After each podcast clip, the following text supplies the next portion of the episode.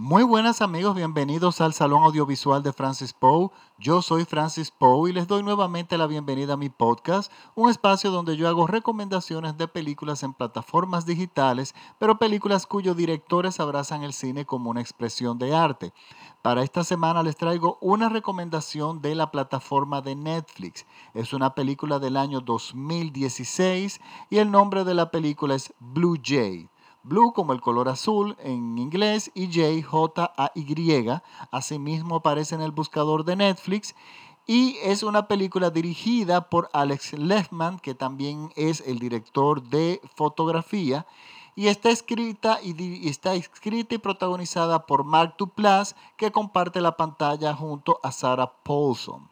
Miren, Mark Duplass junto con su es hermano de Jay Duplass. Jay Duplass es un actor también que es actualmente bastante conocido por la serie Transparent, de eh, una producción de Amazon, estupenda serie, pero al mismo tiempo él junto con su hermano Mark han producido varias películas y esas películas están en Netflix. Esas películas yo le he hecho ya podcasts anteriores. Esas películas son eh, My Manson Family Vacation, Paddleton y Creep, la primera parte de Creep. Y miren, eh, algo que a mí me sorprendió, o bueno, esta semana me invitaron a un programa radial aquí en Santo Domingo y es, un programa donde se habla también de cine, entre muchas cosas, y resulta que eh, estábamos hablando de, que, de qué importante, qué tan importante es la carátula, el arte de una película, la carátula en las plataformas digitales o en la publicidad en sí. Porque de eso va a depender que la gente finalmente se anime o no se anime a ver la película. Y discutamos, discutimos de una serie de películas que, que, realmente tenían muy mala portada, pero que las películas son muy buenas. Miren, los hermanos Duplas no solamente son grandes actores, sino que ellos están muy claros con el cine que ellos quieren producir. Y es un cine que a mí me gusta no es gratuito que eh, esas películas que son de ellos, yo le haya hecho prácticamente podcast a todas. Miren, Paddleton es una película muy emotiva, una película muy humana con actuaciones fenomenales que la gente, mi podcast lo ha ignorado. Y, es, y yo me he dado cuenta que lo mismo ha pasado, miren, la misma cantidad de hits tiene el podcast que yo hice de Creep, el podcast que yo hice de Paddleton y el podcast que yo hice de My Manson Family Vacation. Es, la ha visto la misma cantidad de personas que no es mi gran público, o sea, no es la mayor parte de personas que me siguen. Y es que me he dado cuenta en algo que la gente tiene razón. Y es que las carátulas son nada atractivas y hablan muy poco de lo que es la película. Entonces las personas se tienen que encontrar más o menos en el arte de la película, buscar algo con lo cual ellos conecten para, para ir a la sala del cine, para sentirse estimulados. Estas películas fallan en eso, pero eso es lo único que fallan. Esta película, Blue Jay, es una producción de los hermanos eh, Duplass y aunque la carátula es más acertada que las otras películas, resulta que tiene un tono de película de romance rosado que no es apropiado. Sin embargo, la película es otra cosa.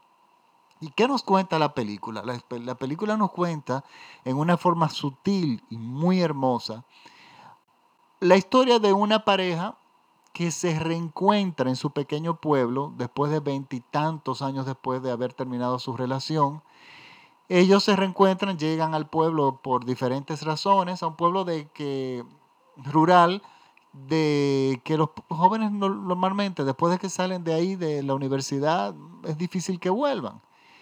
Y bueno, resulta que ya cada uno había hecho su vida por su lado y ellos se reencuentran en el pueblo. Y como en el pueblo no hay muchas cosas que realmente hacer y es un pueblo que hasta cierta forma está, de cierta forma está estancado en el tiempo, ellos deciden empezar a volver a pasar tiempo juntos y recordando el pasado. Y en ese proceso, él la lleva a su casa que no, bueno, que era la casa de su madre, su madre había muerto y esa era la razón por la cual él había vuelto al pueblo, que se tenía que hacer de cargo de qué va a pasar con la casa.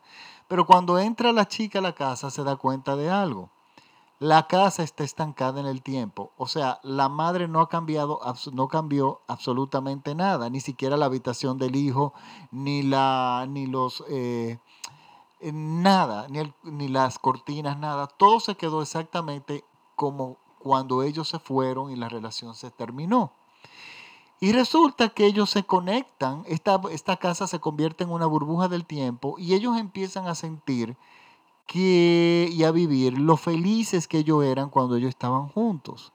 y los bien que ellos se sentían, lo completos que se sentían ellos como personas. Y uno empieza a decir, pero bueno, hacen muy buena química, esta gente se lleva muy bien, ¿por qué no están juntos? Y sigue el desarrollo de la trama. En, entre, en parte del desarrollo está la curiosidad de ellas por abrir gavetas, eh, como buscando algo del pasado, porque ella ve que todo esto está escondido, para, esta, toda esta casa está detenida en el tiempo. Y resulta que buscando encuentra una carta en la habitación de él que, iba, que estaba dirigida a ella, pero él nunca se la entregó y fue una, es una carta que tenía más de 20 años de escrita. Resulta que ella se mete la carta en el bolsillo y bueno, y esto es lo que determina el giro de la película, que por supuesto yo no se los voy a contar. Y la película continúa una narrativa con unas grandes actuaciones, señores. Mark Duplass es un gran actor. Y Sarah Paulson igual. Y es una película que se desarrolla prácticamente en una casa.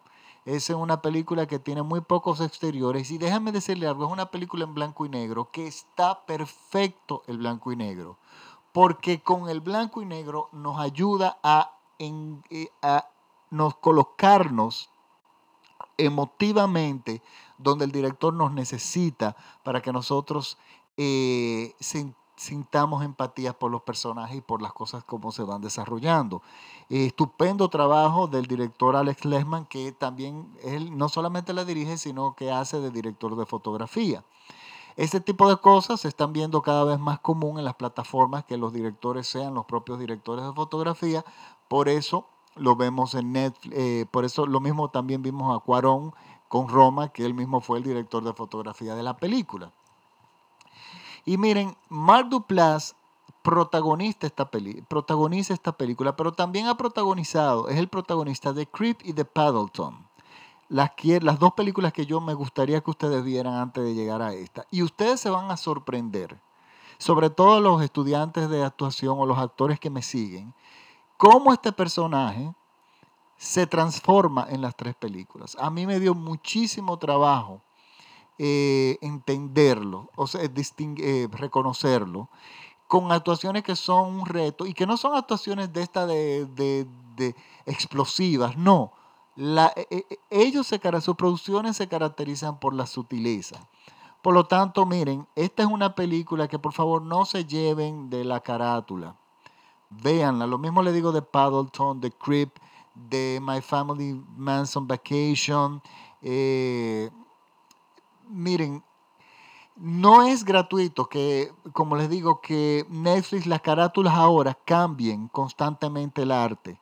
Y es para, que se han dado cuenta de que el arte es indispensable para que las personas se sientan atraídas. Y ellos están intentando, y me gusta eso, porque, porque ¿por qué no? Realmente eh, una película puede tener un chance de, mejorar la audiencia simplemente cambiando la carátula y tiene el chance de hacerlo en las plataformas digitales, cosas que no puede salir en un, pasar en un cine. En un cine, desde que tú colocaste la publicidad, la publicidad, los afiches, recoger todo aquello para poner uno nuevo, eso cuesta una fortuna. Pero no se lleven de las carátulas y vean esta película. Eh, miren, otra película que se llama es Recuerdo Secreto, que no tiene nada que ver con ellos, que es una película que, digo, nada que ver con los hermanos Duplas, que es otra película que tiene una carátula malísima y es estupenda. Por lo tanto, eh, no juzguemos al libro por la portada, como hay un decir por ahí. Miren, Mark Duplass y Jace Duplass son nombres que debemos empezar a aprenderlos, o sea, a memorizarlos, porque ellos están apostando por un cine que no está teniendo distribución en las salas. Yo estoy seguro que estas películas ellos no la hicieron con la intención de presentarlas en salas de cine y son películas que encuentran su espacio aquí en las plataformas digitales. Esta película Blue Jay es una película que yo la recomiendo ver en, en pareja.